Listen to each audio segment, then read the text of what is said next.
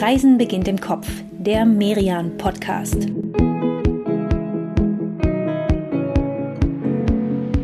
Herzlich willkommen, liebe Hörerinnen und Hörer. Wie schön, dass ihr dabei seid bei dieser ersten Folge von Reisen beginnt im Kopf im Jahr 2022. Ja, Reisen beginnt im Kopf ist der Podcast des Reise- und Kulturmagazins Merian alle 14 Tage gibt es eine neue Episode von uns und jedes Mal erkunden wir mit euch in einer halben, dreiviertel Stunde ein anderes Reiseziel. Wir, das bin einmal ich, Katrin Sander, ich bin die stellvertretende Chefredakteurin des Reise- und Kulturmagazins Merian und gegenüber von mir sitzt meine Kollegin Inka. Ja, Inka Schmeling ist mein Name. Hallo und, und auch von mir herzlich willkommen zu dieser ersten Podcast-Folge 2022 und das Ziel heute, das ist ein extra sonniger Auftakt. Wir nehmen euch nämlich mit nach Spanien. Spanien. Genau, und zwar in die Stadt Valencia und das hat einen guten Grund.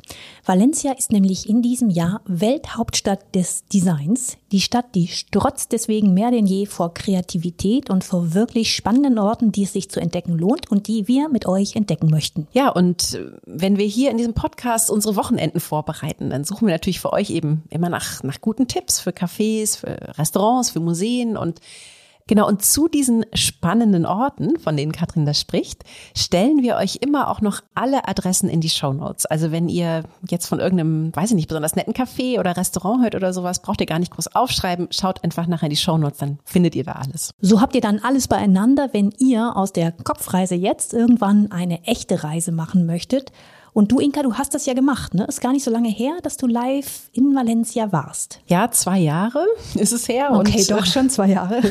ja, und dadurch, dass es vor Corona war, dieses berühmte Vor- und nach Corona, fühlt es sich ewig her an. Es war meine letzte Dienstreise vor dem ersten Lockdown.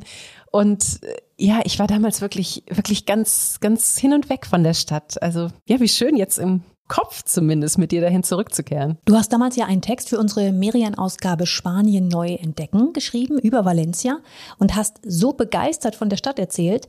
Jetzt gibt's bei Merian tatsächlich eine komplette Ausgabe nur zu Valencia. Die ist gerade in Vorbereitung. Ja, die Stadt hat's aber wirklich auch sowas von verdient. Also nichts wie hin an die spanische Mittelmeerküste.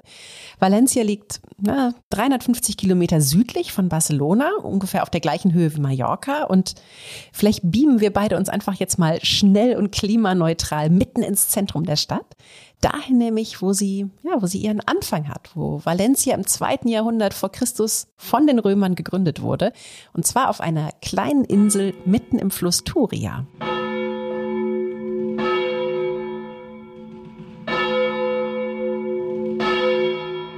Ihr hört schon, wir sind in der Kathedrale La Siu. Die steht an dem Ort, an dem die Römer früher eben einen Tempel gebaut hatten, dem, dem Ursprung der Keimzelle von Valencia. Später haben dann die Mauren, die ja über Jahrhunderte einen Großteil von Spanien beherrscht haben, hier genau eine Moschee errichtet.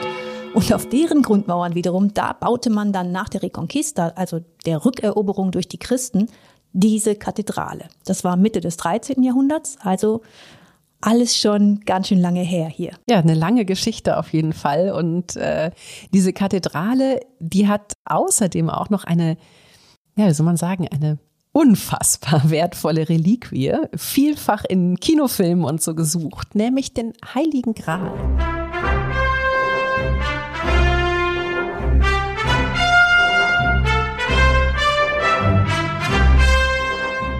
Ja, hätte Indiana Jones das gewusst, Inka, dann hätte er sich nicht in so eine abenteuerliche Suche stürzen müssen. Ja, ihm wäre einiges erspart geblieben auf jeden Fall, denn hier in Valencia, ähm, da steht der Heilige Gral gut sichtbar, bestens ausgeschildert in einer Seitenkapelle. Ob das jetzt wirklich der Kelch ist, den, den Jesus und seine Jünger beim letzten Abendmahl bei sich hatten oder in dem bei der Kreuzigung Jesu sein Blut aufgefangen wurde. Es gibt da jede Menge Legenden. Ja, es ist zumindest nicht ausgeschlossen, habe ich jetzt gelesen. Es gibt nämlich eine spanische Kunsthistorikerin, die hat vor kurzem nochmal bestätigt, dass der Kelch tatsächlich aus dem ersten Jahrhundert vor Christus stammt. Und er ist auf jeden Fall wohl auch hebräischer Herkunft. Und er wurde aus einem speziellen Stein gefertigt, der den Stamm Juda repräsentiert. Und dem hat ja auch Jesus von Nazareth angehört. Und dann hat man sogar noch am Fuß des Bechers ja so eine Inschrift gefunden, die ebenfalls auf Jesus hindeutet. Also möglich ist es, Katrin. Also alt ist dieser Kelch in jedem Fall. Indizien gibt's viele. Wir wissen nicht genau, ob es nun wirklich der heilige Gral ist, ob es den wirklich gibt. Ob er uns sterblich macht? das vermutlich jetzt eher nicht, aber ein Schatz ist er in jedem Fall, dieser Kelch. Wir beide, wir laufen jetzt mal weiter. Nicht mal fünf Minuten sind es bis zum nächsten Ziel unserer kleinen Geschichtstour durch Valencia. Ja, es ist wirklich so ein bisschen äh, Geschichtsunterricht beim Stadtbummel hier. Ne? Das ist eigentlich eine, eine ganz schöne Sache. So lernen wir die Stadt mal kennen. Ja, und ähm, auch ihre allerwichtigsten Sehenswürdigkeiten. Denn direkt nach der Kathedrale auf der Liste der, der Must-See-Orte hier in Valencia, da steht die Loggia de la Seda, die alte Seidenbörse. Ah, da würde ich aber, da würde ich ein bisschen widersprechen, Katrin. Ähm, also ich würde ich würd sogar die Seidenbörse noch vor die Kathedrale setzen. Das ist ehrlicherweise mein, mein persönliches Highlight auf der To-See-Liste in Valencia. Denn äh, klar, Kathedralen, ne, dass das besondere Gebäude sind mit einer langen Geschichte und so, das, das kennt man ja. Aber mit wie viel Liebe zum Detail im, im 15. Jahrhundert dieser Handelsplatz hier errichtet wurde, äh, das ist schon irre, oder? Dieses 15. Jahrhundert, das war nun mal ja auch das goldene Zeitalter von Valencia, so nennt man das auch heute hier noch in der Stadt. Und mm, man muss das verstehen, damals, da lag hier der Knotenpunkt der wichtigsten Handelswege. Also Waren und Gelder, die nahmen hier ihren Lauf und vieles davon, das blieb natürlich auch in der Stadt. Und noch dazu hatte auch Valencia politisch eine echt starke, dominante Rolle in Europa. Gleich zwei Männer der valencianischen Familie Borja, auf italienisch Borgia, die haben es zum Papst gebracht. Also Valencia war damals das Zentrum Spaniens. Madrid und Barcelona, pff, bedeutungslos. Es ist auch irgendwie irre, sich vorzustellen. Ne? Also ich meine, heute ist Barcelona doppelt, Madrid ja sogar viermal so groß wie Valencia. Valencia selbst hat 800.000 Einwohner ungefähr. Und ah, das finde ich schon irgendwie faszinierend, wie sich so im Laufe der Geschichte ja, die, die Machtzentren auch immer wieder verschoben haben. Ja, da ist sogar eine gewisse Ironie dabei, denn Valencia, die Stadt, die war wirklich aktiv daran beteiligt, kann man sagen, ihren eigenen Niedergang voranzutreiben. Es waren nämlich vor allem Kaufmänner von hier aus der Stadt, die Ende des 15. Jahrhunderts Christoph Kolumbus dabei unterstützt haben, den Seeweg nach Indien zu suchen. Na, das hat aber schon aus ihrer damaligen Sicht ja, ja auch echt Sinn gemacht, ne? Also, wenn man so überlegt, also viele Waren, die damals eben aus dem Orient, aus China übers Mittelmeer hierher gekommen sind, die hatten einen langen, langen Weg hinter sich auf der legendären Seidenstraße und Unterwegs, da kam es natürlich immer mal wieder zu Überfällen. Man musste außerdem zig Länder durchqueren und die haben alle ihre Zölle erhoben und so. Und ich meine, klar, dass die Idee da total verlockend war, einfach mal kurz eben mit dem Schiff andersrum zu fahren, um die Welt gen Westen. Ja klar, der Plan war gut, nur lag da halt Amerika dazwischen. Ne? Aber die Spanier haben ja dann auch schnell gemerkt, auch dieser neu entdeckte Kontinent hatte so viele wertvolle Rohstoffe, die man nach Europa bringen konnte, dass sich der Handel einfach verlagert hat, ne? Von der Mittelmeer an die Atlantikküste. Und tja, Valencia lag dann auf einmal eben nicht mehr an der Hauptkreuzung der wahren Routen. Ja, echt irgendwie ein bisschen gemein, ne, wenn man sich das überlegt von der Geschichte. Trotzdem ist für uns heutige Menschen ist diese Seidenbörse hier, die ab 1483 gebaut wurde, also ja, nicht mal zehn Jahre, ne, bevor Kolumbus dann zum ersten Mal einen, einen Fuß auf amerikanischen Boden setzte. Und ja, diese, diese Seidenbörse, die ist so ein bisschen sowas wie eine, ja, vielleicht kann man sagen, so eine Zeitkapsel von Valencias goldenem Zeitalter. Also eine wirklich wunderschöne Erinnerung an diese Vergangenheit. Komm, wir gehen einfach mal rein, oder? Mhm, machen wir sofort. Lass uns einmal noch von außen kurz auf diesen Bau schauen. Der hat ja fast was von einer Burg, ne? diese Zinnen da oben. Und man muss sich vorstellen, viele, die damals im 15. Jahrhundert nach Valencia kamen, die haben zuallererst diesen Bau gesehen, der da ja am Rande der Altstadt stand. Also wie so eine Visitenkarte irgendwie für Valencia. Genau, oder? Ein, ein ganz starker erster Eindruck. Diese Stadt, die hat gesagt, hey, was willst du hier? Ja, genau, so ein bisschen einschüchtern, das kann ich mir echt vorstellen, wenn man so als, weiß nicht, als kleiner Händler davor steht. Und gleichzeitig aber irgendwie auch so ein, so ein Bild, ich weiß nicht, so ein, so ein total solides Bild, ne? so ganz beständig. Und naja, also, dass dieser Bau jetzt hier seit über einem halben Jahrtausend so unerschütterlich steht, das kann man sich irgendwie gut vorstellen, ne, wenn man diese massiven Außenwände hier sieht. Jetzt gehen wir aber doch mal rein und laufen durch so einen kleinen Innenhof mit Orangenbäumen und einem sternförmigen Brunnen. Das hat fast so ein bisschen was Orientalisches, ne? erinnert an die Zeit der Mauren. Die waren ja da schon weg, aber trotzdem, das, das hat hier so was sehr Weltläufiges. Und dann geht's weiter in den Verhandlungssaal. Das ist das absolute Prachtstück der Seidenbörse. Ja, das ist echt irre. Ne? Sieht irgendwie fast aus weiß ich nicht, als, als wäre das hier selber eine Kathedrale. Also diese, diese Palmensäulen, die sich hier so ja, richtig gehen nach oben zwirbeln. Ja, richtig weit nach oben. 17 Meter Raumhöhe. Ne? Also es ist wirklich wie in einer Kathedrale. Ja, und dann da oben unter der Decke noch diese, diese gotischen Bögen. Und ich weiß nicht, wenn man sich mal so vorstellt, wir wären damals hier reingekommen, also in den Jahren nach dem Bau, dann wäre die Decke selbst noch auch noch komplett kobaltblau gewesen, goldenen Sternen darin. Heute gibt's hier in diesem Saal, wo man einst über die Seidenpreise gefeilscht hat, da gibt's gar keine Möbel mehr. Der Raum, der ist ganz nackt. Da sind nur eben diese Säulen, die hohe Decke, dieser glänzende Marmorboden und die hohen Fenster, durch die das Licht hier reinfällt. Und ich finde das ganz toll. Mir gefällt das richtig gut. Da kann man sich so ganz viel vorstellen. Also halt buchstäblich Freiraum für die Fantasie. Ja, man kann sich so ein bisschen reinbeamen in, in die Zeit kurz bevor Valencia in der Bedeutungslosigkeit dann verschwunden ist. Gleich gegenüber von der Seidenbörse, da ist jetzt aber die nächste und, und letzte der absoluten Top 3 Sehenswürdigkeiten hier in Valencia und zwar eine Markthalle. Aber nicht, nicht irgendeine Markthalle, ne? Ich finde das eine ganz spezielle. Komm, die möchte ich dir gerne mal zeigen. Das ist auch nicht weit. Wir müssen nur einmal über die Straße und schon steht man in einer ganz anderen Epoche von Valencia. Zum einen, das hört man ja schon, mitten in der Gegenwart. Ne? Der, der Mercato Central, der wird bis heute als Gemüse, Fleisch, Fischmarkt genutzt. Also hier ist immer was los, ein ganz lebendiger Ort. Ja, und der spielt ja auch im Alltag vieler Valencianer echt eine tragende Rolle. Ne? Also das ist quasi hier der, der Bauch der Stadt, wenn man so will. Und gleichzeitig ist es eben architektonisch auch ein, Erbstück aus einer Zeit, in der sich Valencia ja nach diesen Jahrhunderten der Bedeutungslosigkeit dann wieder so ein bisschen, bisschen zurückgerobbt hat ins Licht der Welt. Die Markthalle, die ist ab 1914 entstanden und die wurde damals im Stil des Modernisme gebaut. Das ist ja so ein bisschen die valencianische Variante des Jugendstils. Und die zeigt irgendwie ganz schön, dass man plötzlich auch angefangen hat, wieder, wieder so ein bisschen optimistischer in die Zukunft zu schauen. Also die, die Stadt, die hatte sich irgendwie so langsam wieder aufgerappelt. Das war ein richtig gehendes Aufatmen damals. Ne? Also zwischen dem goldenen Zeitalter und dieser neuen Aufbruchstimmung, da lagen doch rund 400 Jahre. Und das waren 400 Jahre, in denen es nicht so richtig gut lief hier in der Stadt. Und nun, mit dem Modernisme, mit dieser ganzen neuen Stimmung, da verdiente man hier plötzlich wieder Geld. Und weißt du, wie die das gemacht haben? Das muss ein kreatives neues Geschäftsmodell gewesen sein. War es auch, aber zuerst mal war es ein neues Produkt, ein vitaminreiches Produkt, nämlich Orangen. Orangen brachten einen neuen Boom hier in die Stadt. Die Früchte, die wachsen und gedeihen hier nämlich ganz wunderbar. Es kam dann aber noch was dazu und das war tatsächlich ein, ein buchstäblich kreatives Geschäftsmodell. Ja, so ein bisschen Kreativität als Ware, ne? Also der Export von Design, der hat die Stadt tatsächlich wieder bekannt gemacht. Denn einmal musste natürlich für die Orangen, da mussten irgendwie Plakate, Kisten, Einwickelpapier designt werden.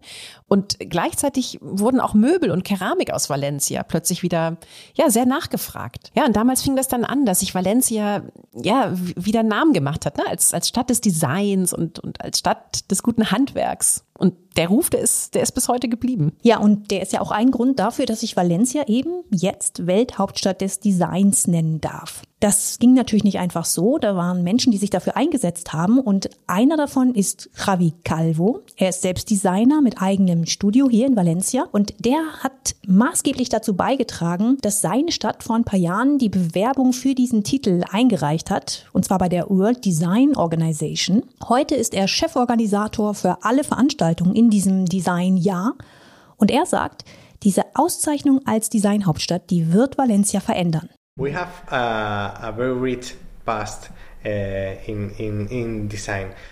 Wir haben eine reiche Vergangenheit im Design, bei der Herstellung von Keramik und Möbeln, Grafik und Druck. Aber wir waren uns nie bewusst, wie stark wir im Design sind. Jetzt entdecken wir unsere Vergangenheit neu, konzentrieren uns darauf für die Zukunft. Die Menschen in Valencia brauchen dieses Projekt, um an sich selbst zu glauben. Es gibt uns Selbstbewusstsein. So now we are rediscovering us, rediscovering our past and focusing on, on this future. People needed this project for Valencia to believe in, in ourselves. It's a self-esteem thing. Sie haben uns ja schon erzählt, Herr Calvo, so schwer war das gar nicht, die Jury der World Design Organization zu überzeugen. Sie haben sie nämlich einfach hierher eingeladen nach Valencia und den Juroren dann ihre Stadt gezeigt. Welche Orte haben Sie denn da auf die Agenda gesetzt? Was hat die Juroren überzeugt? Wir sind zur Stadt der Künste und Wissenschaften gegangen und eine halbe Stunde später saßen wir zum Sonnenuntergang beim Abendessen auf einem Boot. Sehr unterschiedliche Erfahrungen, aber genau das macht Valencia aus. Und gerade auch bei der Kultur, ne, da gibt es ja auch diese, diese Gegensätze. Ja, sowas prägt und fördert bestimmt, bestimmt auch das Design hier in der Stadt. Also es gibt einerseits große klassische Kunstmuseen, wie zum Beispiel das Museum der schönen Künste. Das zeigt ja, Werke von Goya, von El Greco, von Velázquez. Aber dann gibt's eben auch spannende neue Kunsthäuser. Bombas Renz finde ich zum Beispiel ganz großartig.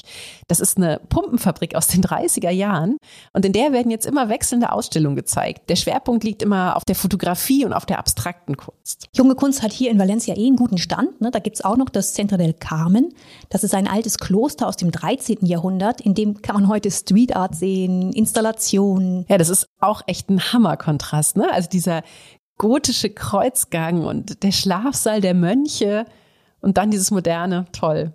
Ja, ein schöner erster Tag, Katrin. Wir haben die wichtigsten drei Sehenswürdigkeiten der Stadt schon gesehen. Wir haben gelernt, was Valencia in der Vergangenheit geprägt hat und was die Stadt heute ausmacht. Und ich würde sagen, zum Abschluss dieses ersten Tages lade ich dich jetzt nochmal ein auf den Valencia Drink schlechthin. Ah, ich ahne, was du vorhast. Du meinst den Drink, den du damals bei uns zu Hause gemixt hast. Nach deiner Recherche, ne? Da wart ihr mal zum Abendessen da. Ja, ja, genau. Aqua de Valencia. Ich erinnere mich noch sehr. Der schmeckte sehr frisch, war aber nicht ohne. Ja, weißt du denn noch, was ich mitgebracht habe dafür? Ja, ich weiß noch. Du hast frisch gepressten Orangensaft mitgebracht. Ja, das ist das Frische, genau. Ja, und dann hast du Kava mitgebracht. Ja. Und Wodka und Gin. Genau, alles drei. Kava, Wodka und Gin kommen da rein. Ja. Okay, wir merken auch hier, Valencia ist nicht die Stadt für halbe Sachen. Nee, und tatsächlich gibt's den Drink in den meisten Bars auch nur karaffenweise. Aber wir können uns ja einfach eine teilen und gehen dafür mal in das wunderschön plüschige Café de las Horas. Das ist ganz in der Nähe von der Kathedrale. Da gibt es tatsächlich wenigstens auch schon Karaffen für zwei Personen. Und Tapas gibt es hier auch noch dazu, also perfekt für unsere erste Szene, unser Abendessen hier in Valencia. Dann würde ich sagen, Salut, liebe Inka, auf Valencia, dass wir gleich noch weiter erkunden werden, vor allem die berühmte Stadt der Künste und Wissenschaften. Wir machen einmal kurz Pause und gleich geht's weiter. In dieser Pause möchten wir euch unser Magazin Merian vorstellen. Merian ist Deutschlands ältestes Reise- und Kulturmagazin. Das Heft feiert in diesem Jahr seinen 75. Geburtstag. Es erscheint jeden Monat und stellt euch in jeder Ausgabe eine Reisedestination vor. Ganz aktuell am Kiosk und im gut sortierten Buchhandel, da findet ihr eine Ausgabe über die Schwäbische Alb. Ein ganz spannendes Reiseziel für den Deutschlandurlaub, gerade für Kultur- und Naturliebhaber gleichermaßen. Wir stellen euch in dieser Ausgabe nicht nur schöne Wandertouren vor, sondern auch faszinierende Kunst aus der Steinzeit. Denn die ältesten figürlichen Kunstwerke der Welt, die wurden dort in Höhlen der Schwäbischen Alb gefunden. Lohnt sich also sowohl die Lektüre als auch die Reise und alle Merian-Ausgaben, die bekommt ihr immer auch online über merian-shop.de. Ja, da sind wir wieder. Tag zwei an unserem Valencia-Wochenende ist angebrochen. Und weißt du was, Katrin, wir machen es einfach mal wie die Valencianer. Wir trinken nach dem Aufstehen nur kurz eben Kaffee, vielleicht sogar im Stehen und vielleicht essen wir dazu noch ein kleines Teilchen, aber auch nicht viel. Wir stürzen uns gleich in den Tag und das wahre Frühstück, das kommt später. Ja, das berühmte Almuerzo, das heben wir uns noch ein bisschen auf und schlendern jetzt als erstes einmal durch das Bett des Flusses Turia. Ja, wobei man sagen muss, der Fluss, der wurde schon vor Jahrzehnten umgeleitet und zwar nachdem er bei einem Hochwasser in den, in den 50er Jahren wirklich, wirklich massive Schäden in der Stadt angerichtet hat. Damals sind auch Menschen ums Leben gekommen hier. Und danach hat man den Fluss dann, ja, richtiggehend aus der Stadt verbannt. Aber da, wo er vorher über Jahrhunderte in einem Bogen um die Altstadt herumgeflossen ist, da ist dann, ja, so Stück für Stück und über die Jahrzehnte ein Park entstanden. Und was für einer. Ne? Dieser Park, der ist wirklich riesig. 16 Kilometer lang. Und für Valencia muss man sagen, war das echt ein ganz schönes Glück. Denn ähm, zuvor, da war die Stadt jetzt nicht eine mit richtig viel Grün. Sie lag eher so auf den hinteren Enden dieser Rangliste.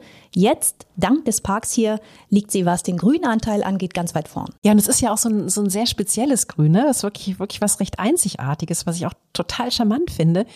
Denn durch diese ungewöhnliche Form, das ist ja so, so lang gezogen.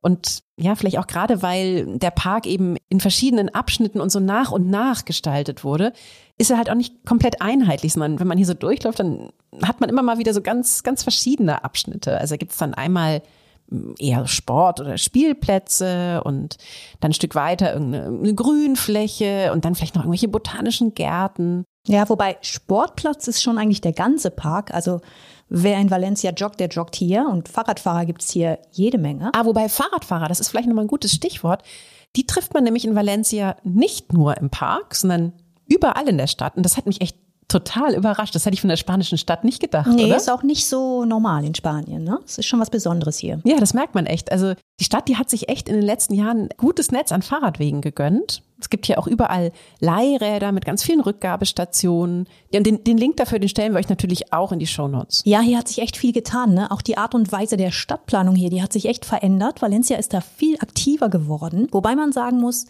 echte Landmarks, die hat diese Stadt schon länger. Und zwar diese spektakulären Bauten, die da jetzt allmählich bei unserem Spaziergang hier durch den Turia Park vor uns sich aufbauen. Die stammen nämlich noch aus einer anderen, früheren Zeit. Entstanden sind sie zwischen 1991 und 2006. Und was sich da vor uns erhebt, das ist die Stadt der Künste und Wissenschaften. Und das sind echt Bauwerke, die man nicht vergisst. Ja, wobei Bauwerke irgendwie fast, fast ein bisschen zu kurz greift. Ne? Ich finde, das hat eher fast was von, von Skulpturen hier. Man fühlt sich so ein bisschen wie in so einer, in so einer abgespaceden Zukunftswelt. Also da ist ein IMAX-Kino, das aussieht wie ein Auge, eine Oper, die an einen gigantischen Alienkopf fast erinnert. Oder ein Wissenschaftsmuseum, das aussieht wie ein Dinosaurier-Skelett. Hm, die meisten dieser Gebäude, die stammen aus der Feder des Star-Architekten Santiago Calatrava. Den kennt man spätestens seit er für das Ground Zero Gebiet in New York den neuen Bahnhof Oculus entworfen hat. Aber diese Bauten hier im Turia Park, die hat er eher zu Beginn seiner Karriere gebaut und entworfen. Und das hat auch seinen Grund. Calatrava ist nämlich selbst hier in einem Vorort von Valencia geboren und aufgewachsen. Und auch als Erwachsener hat er lange hier noch gewirkt. Er selbst sagt, als äh, Design, dann habe ich dort fast äh, ja, gut 25 Jahre gearbeitet, nicht in Valencia. Santiago Calatrava lebt heute in Zürich und in New York, aber auch seine Heimatstadt, die besucht er noch oft. Und ja, dann sieht er sehr regelmäßig, wie seine Gebäude dort ja durchaus auch die Stadt verändert haben. Herr Calatrava, Sie haben ja Valencia damals Anfang der 90er als Architekt echt einen großen Schub gegeben. Und das nach jahrzehntelanger Franco-Diktatur. Jetzt wurden endlich wieder Gebäude für die Bevölkerung gebaut, nicht nur für die Herrschenden. Und Sie sagen das ja auch, ne? dass, dass Ihre Entwürfe auch ein Stück weit diese, wie soll man sagen, diese neue Vision von, von Freiheit und Demokratie zeigen. Und meiner Ansicht nach ist das Produkt von dieser neuen Freiheit und, äh, und feiert vor allem, oder wie ein Volk sich ändern kann oder wie eine Stadt sich ändern kann, wenn, demokratische, äh, äh, wenn eine demokratische Periode da ist. Das klingt, als habe Ihre Architektur durchaus eine politische Dimension. Stimmt das? Also dort eindeutig. Und für jemanden, der äh, in eine Diktatur, in eine faschistische Diktatur geboren wurde und hat einfach äh, äh, äh gesehen, oder wie ein Land sich äh, ändern kann oder, und äh, eine Region ändern kann, die Demokratie meiner Ansicht nach ist sicher ein Manifest. Herr Calatrava, erste Abschnitte des Turia Parks, die waren ja schon gestaltet, als Sie anfingen mit dem Bau hier. Wie sah es denn mit diesem Abschnitt hier aus? Also ich meine, die Gegend ringsum, die war ja damals eher Industriegebiet. Es gab eine alte Nitratfabrik, es gab Lager für Benzin und für andere Brennstoffe. Das war wahrscheinlich Anfang der 90er jetzt nicht gerade eine Premiumlage, oder? Und vor allem war das allerletzte Teil des Flusses, die in eine sehr, sagen wir so, äh, in eine sehr deprimierte Situation war. Also sagen wir, das war nicht im Wald nicht das schönste Stück Land in der Stadt, aber mit dieser Vision, dass durch ein Investment bezogen für Kultur und für ähm, Wissenschaft, man kann das Ganze verändern, nicht? Man, also etwas, die man sonst eventuell in einem viel besseren Teil der Stadt hätte machen sollen, hat man gedacht, wir machen es genau dort. Oder? Und so können wir äh, den Fluss oder neu beleben und äh, als Garten und so weiter an die Leute zur Verfügung stellen und dann auch eine parkartige Situation von den verschiedenen Gebäuden anordnen und in der Fakt, es hat eine, äh, eine ähm, Add Value, eine enorme äh, ähm, also Zuwachs. Der Wert dieser Gegend, der ist ja gerade durch diese Vorzeigebauten damals enorm gestiegen. Sowas strahlt natürlich immer auf das ganze Viertel ringsum ab, wobei es ja auch Kritik gab. Ne? Naja klar, ich meine, da ist damals schon extrem viel Geld hier reingesteckt worden. Ne? 1,3 Milliarden Euro. Und da muss man bedenken, ja, das Geld, das wurde in, in Gebäude gesteckt, die die gar nicht alle Valencianer betreten können. Also ich meine, Tickets für die, die Oper oder fürs 3D-Kino oder fürs Aquarium, das kann sich halt auch nicht jeder leisten. Mhm. Und dann sind diese skulpturalen Bauten natürlich auch nicht einfach in Schuss zu halten. Das kostet Geld. Andererseits muss man sagen, Valencia hat hier einen richtigen Besuchermagneten bekommen und auch ein Stück neues Selbstbewusstsein. Wir beide, Inka, wir verlassen den Turia Park jetzt mal, denn ich merke gerade, jetzt wäre so ein Almuerzo nicht schlecht, allmählich. Stimmt, unser spätes Frühstück steht ja noch aus. ja, super, dann, dann gehen wir doch mal wieder zurück Richtung Zentrum und Vielleicht fragen wir mal unsere Merian-Kollegin Tinka, Tinka Dippel, die gerade unsere Valencia-Ausgabe hier in, in der Redaktion betreut. Tinka, du warst ja eine Zeit lang hier in Valencia zur Recherche. Wo bekommen wir denn jetzt das leckerste Almuerzo der Stadt? Das weißt du doch bestimmt. Ja, und, und was bestellen wir dafür überhaupt? Ähm, ich würde dafür empfehlen, die Kneipen rund um den Mercado Central. Äh, bekommt man so ja, fast ein halbes Baguette, so richtig schön deftig belegt, äh, mit Schinken oder Lomo oder auch so Kartoffelscheiben und Aioli. Und also man kann sich das sehr gut teilen und wird immer noch gut satt. Und dazu dann klassischerweise zum Beispiel ein kleines Bier und ein paar Oliven. Okay, Kartoffelscheiben und Aioli zum Frühstück, Hossa. Und dazu noch ein Bier. Ist ja aber auch ein spätes Frühstück. Ja, äh, ganz schön deftig. Aber ach, mein Gott, ich mag sowas eigentlich ganz gerne. Und zum Nachtisch können wir vielleicht noch äh, hier so eine Spezialität ausprobieren. Die neutralisiert dann auch so ein bisschen den Knoblauchgeschmack von der Aioli. Hast du schon mal von der Orchata gehört, Katrin? Gehört ja. Orchata ist eine Erdmandelmilch, das weiß ich, aber getrunken habe ich die noch nie. Mandelmilch schon, aber ich schätze mal, das hat eher nicht so viel miteinander zu tun, oder? Nee, mit Mandeln haben, haben die Erdmandeln echt gar nicht viel zu tun, außer vielleicht so ein bisschen der Geschmack, daher kommt auch der Name. Die Pflanzen, die sehen eher ja, so ein bisschen aus wie, wie Tulpen, bei denen die Blüten vergessen wurden. Okay, dann bleibt aber nicht mehr viel über, außer die Blätter, oder? Äh, bleiben lange grüne Blätter übrig und, und halt die Knollen. Und die Knollen der Pflanze, das sind die Erdmandeln. Und aus denen wird die Orchata zubereitet. Die sind gar nicht so groß, eher so, so ein bisschen wie eine Erbse. Und die werden erst gewaschen und gemahlen, dann aufgeweicht und dann ja in mehreren Durchgängen gepresst.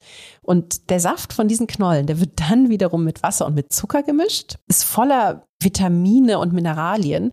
Und in vielen Cafés hier oder auch, auch an Ständen auf der Straße, da wird es dann verkauft als, ja, als perfekter Energiebooster-Drink. Klingt aber auch echt süß, muss ich sagen, ne? Wasser und Zucker gemischt mit dieser Knollenmilch. Hm. Ja, ist, ist auch wirklich sehr süß und dazu gibt's dann meistens noch so, so warmes, langes Schmalzgebäck zum, zum Reintunken. Das finde ich wieder richtig gut. Churros, ne? die gibt's ja in Spanien auch immer gerne in Schokolade zum Eintunken. Wenn man das gegessen hat, kann man sich erstmal gar nicht mehr rühren. Aber Tinka hat uns ja erzählt, im Mercado Colón, da soll es auch eine Horchata-Variante ohne Zucker geben. Vielleicht nehmen wir die. Ja, dann nichts wie hin. Vom Mercado Central zum Mercado Colón. Ist ein bisschen südlich vom Zentrum. Auch ein sehr, sehr netter Markt. Kleiner als der Mercado Central und Außerdem gibt's hier auch gar nicht mehr diese, diese normalen Verkaufsstände, also für Gemüse und Obst und so. Dafür aber eben nette kleine Cafés, Feinkostläden und auch so ein bisschen Kunsthandwerk. Und wenn wir schon mal da sind, dann sind wir auch relativ dicht an einem der aktuell hipsten Viertel der Stadt. Es heißt Rusafa und wir finden hier ganz viele kleine Modeboutiquen, Cafés. Das ist so eine Ecke, durch die man einfach gerne mal durchschlendert und guckt. Darüber haben wir ja noch gar nicht gesprochen, Inka, tatsächlich. Das machen wir jetzt mal bei unserer ungezuckerten Erdmandelmilch. Valencias verschiedene Viertel. Hast du eine Lieblingsecke hier? Oh, ist schwer zu sagen, ne? Aber also wenn ich mich für eins entscheiden müsste, dann, dann würde ich mir, glaube ich, El Carmen rauspicken. Das ist die nördliche Altstadt, also so ganz grob gesagt zwischen der Kathedrale und dem Turia Park. Und ja, das sind eben, einerseits gibt's da diese, diese gewundenen Altstadtgassen, ne? dieses, ach, diese pittoresken Häuser und, und kleinen Plätze und so. Aber gleichzeitig gibt's eben auch darin total viel, viel Junges und Cooles. Also Cafés wie das Las Horas, wo wir gestern Abend ja unser Agua di Valencia getrunken haben, oder auch das Kunstzentrum der Carmen in dem alten Kloster. Und ja, zwischendurch immer wieder auch viel, viel Street Art an den alten Wänden. Also das, das finde ich schon echt ganz besonders schön. Hm, dagegen ist Rusafa hier schicker, auch ein bisschen großstädtischer, ist eher so der, der Brenzelberg von Valencia. Aber das macht es natürlich auch ein bisschen, wie soll ich sagen, ein bisschen austauschbarer. Ne? So ein Szeneviertel, wie man sie öfter findet in Europa. Aber Inka, es gibt noch ein Viertel hier in Valencia. Das würde ich mir jetzt als nächstes gern mal mit dir anschauen. Und das ist so absolut gar nicht austauschbar, sondern sehr, sehr eigen. Sein Name ist El Cabanyal. Oh ja, super. Komme ich total gerne mit. Da war ich damals vor zwei Jahren auch und ich bin mal gespannt, was sich getan hat in der Zwischenzeit. Das ist nämlich so ein Viertel, wo sich gefühlt jede Woche was tut. Ähm, wir schnappen uns vielleicht hier einfach mal am Mercado Colon Leihräder oder? Ja, wir haben ja schon gesagt, es gibt viele Stationen hier in der Stadt und gerade wenn man vom Zentrum rausfahren möchte nach El Cabanyal am Mittelmeer, das sind so fünf Kilometer. Das ist mit dem Fahrrad wirklich ein ganz netter kleiner Weg. Ja, und unterwegs sieht man ja immer auch, finde ich, ganz schön so links und rechts, ne, wie sich die Stadt verändert und so. Und Vielleicht können wir uns unterwegs ja mal so ein bisschen einstimmen auf, auf El Cabanyal. Ja, das ist ja traditionell ein Viertel der Fischer. Ne? Das Zentrum von Valencia, das liegt ja ein paar Kilometer weg vom Mittelmeer. Da war man über Jahrhunderte sicherer vor Angriffen, vor Naturgewalten. Aber die Menschen, die vom Meer gelebt haben, die wohnten hier. Ja, und deswegen hatten sie auch eher kleinere Häuser, vielleicht eher so ein, zwei Stockwerke hoch. Hier haben halt eben eher die, die ärmeren Menschen gewohnt. Entsprechend schlicht sind die Häuser auch. Und was mal ganz süß ist, ist, ähm, ja, wenn die Menschen so ein bisschen Geld übrig hatten, dann haben sie ihre Fassaden mit bunten Fliesen verkleidet. Also nicht, nicht wie im Zentrum, wo man bei diesen, diesen Palacios zum Teil ja richtig Stuck und Dekor und so hat, sondern halt eben, ja, eher so bunte, verspielte Fliesen. Es sieht irgendwie besonders lebensfroh hier aus, finde ich. Ja, und dann liegt direkt davor ja auch noch der Strand. Ne? Also. Ja, und, und was für einer. Also ein sehr breiter, schöner Sandstrand ist im Laufe der Zeit sogar immer größer geworden. Gleich nebenan von El Cabanyal, da liegt nämlich der Hafen von Valencia und weil da natürlich viel immer auch freigeräumt werden musste und ähm, ja, das Meer so ein bisschen so bei, beiseite gedrängt wird, sammeln sich hier eben gerne auch mal die Sedimente an. Aber ja, weißt du was, vielleicht holen wir uns auch da jetzt mal unsere Kollegin Tinka dazu, denn du hast ja für unsere Valencia-Ausgabe, die Ende März erscheint, einen Text zu diesem Viertel geschrieben. Was hat dich denn an El Cabanyal so fasziniert, Tinka? Das ist wirklich, ich finde es total rührend, da durchzugehen. Es hat so eine Patchwork-artige Kleinteiligkeit. Teilweise sieht man auch, dass es jetzt natürlich extrem baufällig ist, ähm, aber ist als Ensemble wirklich was ganz, ganz Besonderes und hat in den letzten Jahren auch nochmal so eine ganz besondere emotionale Bedeutung für die Menschen bekommen, weil die ehemalige Regierung ähm, den Plan hatte, diesen Paseo durchs Viertel durchzuschlagen. Paseo, das ist eine Durchfahrtsstraße und wenn man diesen Stadtteil sieht, dann scheint einem das wirklich ein, ein sehr bizarrer Plan, so ein charmantes Quartier direkt am Meer äh, abzureißen, mehr oder weniger, damit man mit dem Auto mal schneller durchkommt. Ja, zum Glück hat es auch entsprechend viel Protest gegeben. Das alles hat sich dann so ein bisschen, ein bisschen hochgeschaukelt und ja, ist so nach der Jahrtausendwende ja auch richtiggehend eskaliert, kann man sagen. Und dieser Streit in der Stadt, der hat dazu geführt, unter anderem, dass 2015 dann die, die damalige konservative Bürgermeisterin abgewählt wurde, die, wie sich später herausstellte, offensichtlich nicht nur konservativ, sondern auch sehr korrupt war.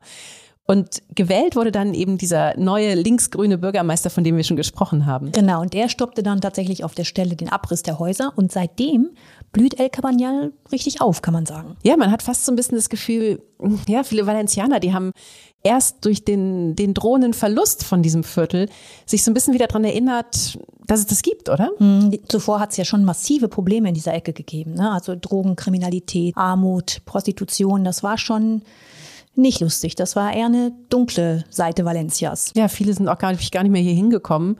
Aber jetzt wird hier fleißig saniert. Es entstehen ständig neue Restaurants, Boutique-Hotels und ja, auch so der ein oder andere wohlhabende Valencianer, der entdeckt El Cabanyal jetzt als, als sehr lebenswertes Viertel, als, als Wohnquartier.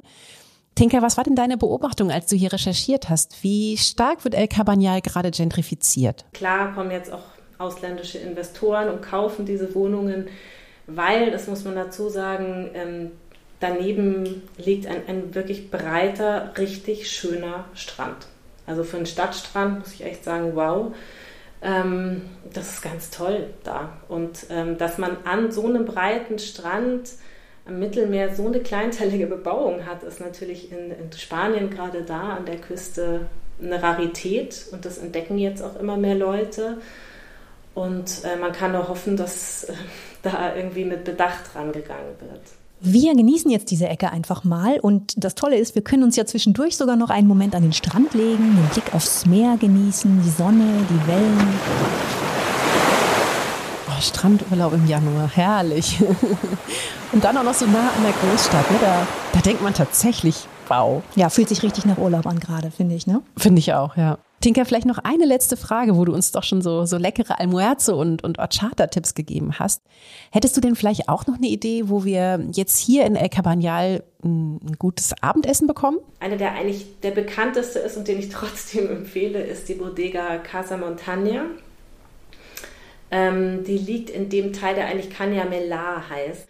Und das war historisch eigentlich so ein bisschen so ein Ort, wo man in, in Fässern sich Wein oder Öl geholt hat. Ähm, bis die Leute dann dort auch was trinken wollten, also ein bisschen verweilen wollten und auch was essen wollten, hat sich diese Bodega da entwickelt. Und in den 90er Jahren hat der Vater des heutigen Besitzers ähm, das quasi ausgebaut und ähm, da eine ganz tolle Karte entwickelt, ist in ganz Spanien rumgereist, hat die Zutaten gesucht, die passenden und vor allem ganz viel Kontakt zu jungen Winzern gepflegt und da eine unglaubliche Weinkarte angelegt. Vielen Dank, Tinka. Das wird unsere Bodega für diesen Abend hier in El Cabanyal auf jeden Fall. Gibt es denn irgendwas, was wir auf jeden Fall bestellen sollten? Unbedingt die Bohnen. Okay, Bohnen werden bestellt, auf jeden Fall lassen wir es uns doch einfach mal bei, bei Tapas und Wein gut gehen hier in diesem alten Fischerviertel. Ja, und drücken El Cabanyal die Daumen, dass sich diese schöne Aufbruchsstimmung, dieser Aufbruchsgeist hier hält und dass das Viertel weiter auf so einem guten Weg bleibt. Ja, darauf trinken wir. Das ist doch ein schöner Wunsch für diesen Samstagabend. Wir nehmen euch jetzt mal mit in eine ganz kurze Pause. Und dann geht's nach dem Mittelmeerstrand heute morgen früh mit einem See weiter. Und zwar dem größten Süßwassersee Spaniens. Bleibt dran. Bis gleich. Von Spanien springen wir jetzt mal mit euch nach Frankreich und möchten euch unseren Merian Scout Frankreich empfehlen. Wir hoffen ja alle auf einen entspannten Sommer, in dem das Reisen im Ausland ohne Risiken möglich sein wird. Und dafür liefert euch der Merian Scout perfekte Inspiration. 200 Tipps, die richtig Lust machen aufs Reisen. Wir stellen euch im Merian Scout Frankreich ganz bewusst nicht die Klassiker der Hauptstadt vor, sondern vor allem Orte, die nicht jeder sofort kennt, etwa in den französischen Alpen, im Burgund, in der Normandie. Und wie immer haben wir tolle Insider-Scouts getroffen, die uns ihre Lieblingsorte präsentiert haben. Also, wenn ihr Frankreich mögt, werdet ihr dieses Magazin lieben. Ihr findet den Merian Scout Frankreich im gut sortierten Zeitschriftenhandel oder einfach online unter merian-shop.de. So, liebe Katrin, der letzte Tag an diesem Valencia-Wochenende ist schon angebrochen und für den verlassen wir die Stadt und machen noch einen Ausflug, den mir eine Freundin ans Herz gelegt hat. Ich möchte mir nämlich noch unbedingt zusammen mit dir die Albufera anschauen. Ja, sehr gerne. Das ist nämlich tatsächlich einer dieser vielen und besonderen Kontraste hier in Valencia. Das sind nur so 15 Kilometer südlich von der Altstadt. Da liegt ein einzigartiger Naturpark.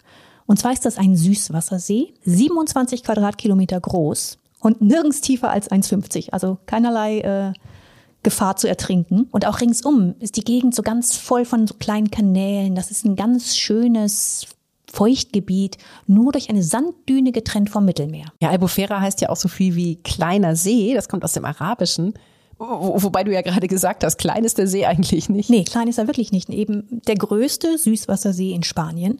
Und hier fühlen sich auch hunderte Vogelarten wohl. Manche leben dauerhaft hier, andere machen hier auf ihren Zugreisen Station, zum Beispiel sogar Flamingos. Wir hatten ja schon so die ein oder andere Vogelstimme in dieser Podcast-Reihe, aber weißt du, was für ein Geräusch Flamingos machen? Das weiß ich tatsächlich. Ähm, hier, wir hören uns das mal kurz an. Flamingos, das sind meine absoluten Lieblingstiere. Wusstest du gar nicht, ne? Nee, das wusste ich tatsächlich nicht. Doch, Flamingos fand ich schon immer total faszinierend. Diese dünnen Beine und dann stehen sie auch immer nur noch auf einem und diese Farbe, dieser Hals und wie sie ihren Kopf wegstecken. Also finde ich toll. Ich wohne ja ganz nah am Zoo und wenn ich da bin, immer zuerst zu den Flamingos. Okay, dann nichts wie los zu den Flamingos, Katrin. Und auch dahin können wir jetzt wieder schön mit dem Fahrrad fahren. Es geht einmal durch den Turia Park bis zur Stadt der Wissenschaft und Künste, die wir ja schon kennen. Und dann von dort auf einem, ja, sehr gut ausgebauten Radweg mal wieder an der Küste entlang, um den Hafen rum. Und dann geht's immer weiter. Unterwegs sind noch so ein paar echt schöne Naturstrände. Und vielleicht machen wir da gleich mal die erste Pause, oder? Also zum Beispiel hier in der Playa de Pinedo gleich äh, für unser heutiges Almuerzo. Du, dieses valencianische Frühstück, das hat's dir angetan, ne? Ja, das ähm, integriere ich, glaube ich, in meinen Hamburger Alltag. Aioli zum Frühstück. Aioli, Bier und was war's? Baguette. ja, aber tatsächlich, also neben dem tollen valencianischen Frühstück wirklich ganz besonders finde ich auch das Fahrradfahren. Das, ist, das hat es mir auch irgendwie sehr angetan hier. Ob ihr nun das Fahrrad nehmt, ob ihr mit Auto oder mit Bus fahrt, auch das geht. Egal wie. Wenn ihr in der Albufera ankommt, liebe Hörerinnen und Hörer, dann müsst ihr wissen, neben der schönen Landschaft und den vielen Vögeln hier ist diese Gegend ganz besonders bekannt für ein Gericht. Und das ist nicht irgendein Gericht, sondern die Paella. Spaniens Nationalgericht. Ja, denn in dieser Lagunengegend, da gibt's ganz viele Reisfelder und auf denen wächst Reis, also die Hauptzutat für die Paella. Deswegen kommt dieses Gericht von hier, wurde hier sozusagen erfunden. Weswegen wir natürlich auf gar keinen Fall drum rumkommen, uns jetzt hier eine Arroferia zu suchen, also ein Paella-Restaurant. Ah, da müssen wir aber ein bisschen aufpassen, dass wir jetzt nicht in irgendeiner Touristenfalle landen, ne? Denn ja, gibt's wahrscheinlich auch hier so die ein oder andere. Aber weißt du was? Ich frage einfach mal die Freundin, die mir diese Gegend hier auch empfohlen hat. Das ist die Journalistin Alexandra Frank. Die lebt gerade für ein Dreivierteljahr mit ihrem Mann und ihren beiden Töchtern in Valencia. Und sie berichtet von dort über die Designhauptstadt für deutsche Medien. Alex, ihr seid ja jetzt schon, schon ein paar Mal hier gewesen. Welches Paella-Restaurant kannst du uns denn hier in der Albufera empfehlen? Ich habe kürzlich ein Restaurant ausprobiert, das auch schon preisgekrönt wurde und was auch sehr empfohlen wird. Das heißt Maribel. Da kann man also ganz, ganz herrliche verschiedene Paellas essen, ähm, sei es jetzt mit Fisch oder mit Fleisch. Ähm, ich habe zum Beispiel mit meinen Töchtern aber auch mal eine ähm, vegetarische äh, Variante ausprobiert. Also da gibt es wirklich was für jeden Geschmack. Sehr, sehr lecker. Hat nichts zu tun mit dem, was man bei uns meist so als spanische Paella serviert bekommt. Aber sie wird ja auch hier echt ganz, ganz anders zubereitet. Ne? In den riesigen Pfannen, da dürfen die Reiskörner eigentlich gar nicht übereinander liegen. Das ist so eine ganz, ganz dünne Schicht, die hier über zwei Stunden lang vor sich hin schmort. Ja, und dann gibt's ja auch immer wieder so, so Diskussionen, aus welchem Holz man das Feuer macht und so, damit es auch wirklich die perfekte Temperatur entwickelt für die Paella. Also ja, bei der Zubereitung, da muss man sagen, da wird hier, wird hier kein Spaß gemacht. Das nimmt man sehr, sehr ernst. Und weil es auch echt lange dauert, noch ein kleiner Tipp, bestellt am besten vor. Sonst müsst ihr nämlich so um die zweieinhalb Stunden warten, bis eure Paella fertig ist. Ja, das ist ein guter Tipp. Könnte Zeit sparen. Du, zum Abschluss dieser Valencia-Tour und nach dieser gehaltvollen Mahlzeit, da würde ich jetzt ganz gerne aber noch ein bisschen die Albufera erkunden. Alex, hast du da vielleicht auch noch einen Tipp für uns? Man kann natürlich herrlich spazieren gehen, was aber auch wirklich toll ist, weil wir befinden uns ja sozusagen am Wasser, wäre eine kleine Bootstour. Das ist gar nicht teuer. Überall in dem Ort El Palmar gibt es kleine Anbieter, die so knapp einstündige Bootstouren über die Lagune anbieten. Das kostet etwa fünf Euro. Und mein Tipp ist auf jeden Fall eine Sonnenuntergangstour. Oh, ein sehr schöner Ausflug und gerade abends, da kommen dann auch eben wieder diese ganzen Vögel, von denen wir schon gesprochen haben und fliegen so über den See in ihre Nachtquartiere und so. Toll. Ja, ich kann gut nachvollziehen, dass die Jury der World Design Organization spätestens nach einer Fahrt über diesen See von Valencia überzeugt war. War bestimmt auch Sonnenuntergang. Und ja, wir sind damit jetzt wiederum schon am Ende mit unserem Trip hierher an Spaniens Mittelmeerküste. Ich ja, finde es fast gerade ein bisschen schwer, mich im Kopf wieder zurück in das winterliche Hamburg zu beamen, Katrin. Du hast keinerlei Heimweh, merke ich, ne? gerade nicht. Weißt du was, Inka, wir machen einfach weiter mit Städte-Kurztrips hier bei Reisen beginnt im Kopf. Und nachdem wir jetzt die Welthauptstadt des Designs besucht haben, nehmen wir uns als nächstes eine Kulturhauptstadt vor. Also eine von denen, die 2022 diesen Titel tragen, Europäische Kulturhauptstadt. Ja, es geht nach Esch-sur-Alzette in Luxemburg. Viele alte Industriebaut gibt's dort, aber auch viel junge zeitgenössische Kultur. Also auch wieder ein sehr, sehr spannender Kontrast. Ja, freue ich mich schon drauf. In 14 Tagen geht's los, dann ist es soweit, dann erkunden wir Esch und Luxemburg mit euch. Wir hoffen, ihr seid dann wieder mit dabei. Bis dahin folgt uns gerne auf unserem Instagram-Kanal Reisen beginnt im Kopf und wenn euch diese Folge gefallen hat, dann liked uns gern auch auf eurer Podcast-Plattform, schickt uns Kommentare, Nachrichten. Wir freuen uns drauf, von euch zu hören. Schön, dass ihr heute dabei wart. Ihr habt jetzt hoffentlich genauso viel Lust auf Valencia wie wir. Bis wir uns wieder hören, habt eine gute Zeit, passt auf euch auf und alles Gute.